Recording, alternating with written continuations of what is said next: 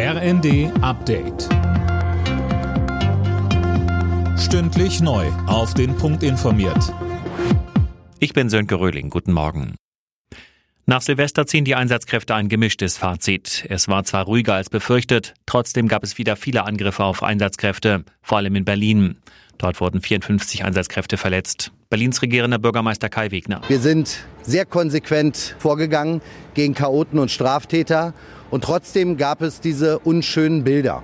Und ich kann Ihnen nur sagen, ich wünsche mir, dass die Justiz jetzt auch das Maß ausschöpft, was es an gesetzlichen Regelungen gibt. Dass die Straftäter, die wieder Polizei und Feuerwehrkräfte angegriffen haben, die Strafen spüren und die Strafe auch auf dem Fuße folgt. Drei der fünf Männer, die wegen eines möglichen Terroranschlags auf den Kölner Dom festgenommen wurden, sind wieder auf freiem Fuß. Das habe ein Richter angeordnet, so die Polizei. Die beiden anderen Männer sitzen weiter in Haft. Die FDP-Mitglieder haben sich dafür ausgesprochen, die Ampelkoalition mit SPD und Grünen fortzusetzen.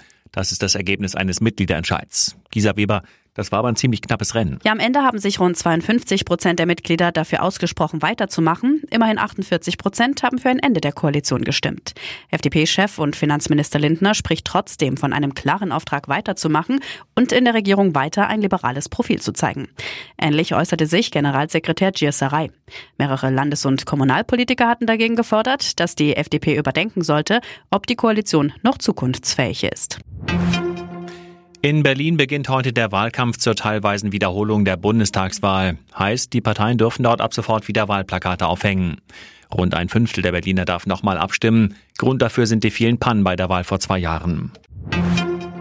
Bei der Vierschanzentournee läuft es für Andreas Wellinger weiter gut. Beim Neujahrsspringen in Garmisch-Partenkirchen wurde er Dritter, hinter Angela Nijek aus Slowenien und dem Japaner Kobayashi. In der Gesamtwertung bleibt Wellinger damit Erster. Alle Nachrichten auf rnd.de